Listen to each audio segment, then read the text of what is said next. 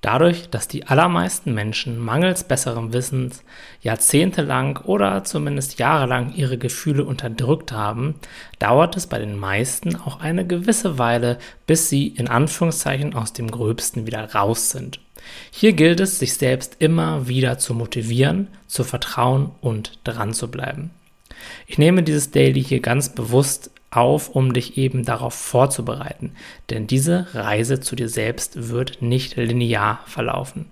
Es können große Herausforderungen, Enttäuschungen und auch Phasen des scheinbaren Rückschritts auf dich warten. Am besten ist man auf diese Stolpersteine jedoch vorbereitet, wenn man sich zumindest bewusst darüber ist, dass es sie gibt und dass sie auf einen warten könnten. Sonst tappt man in jede Falle selbst hinein, obwohl viele davon vermeidbar wären und ist dann enttäuscht oder sogar demotiviert, weil man damit einfach nicht gerechnet hat.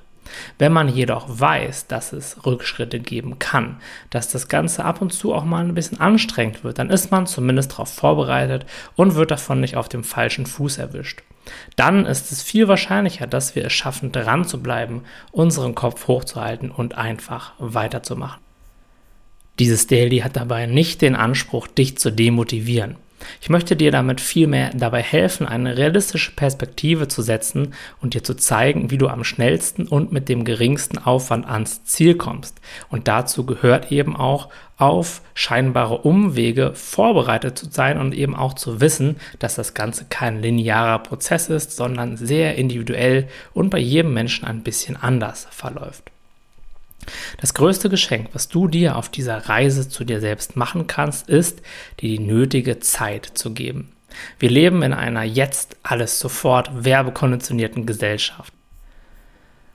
Aufgrund dieser Gehirnwäsche, dass wir alles ohne Aufwand und Anstrengung jetzt sofort haben können, sind immer mehr Menschen nicht bereit, die nötige Zeit und Energie zu investieren und sind vielmehr auf der Suche nach der magischen Pille, um eben alles schnell zu bekommen, ohne etwas dafür tun zu müssen.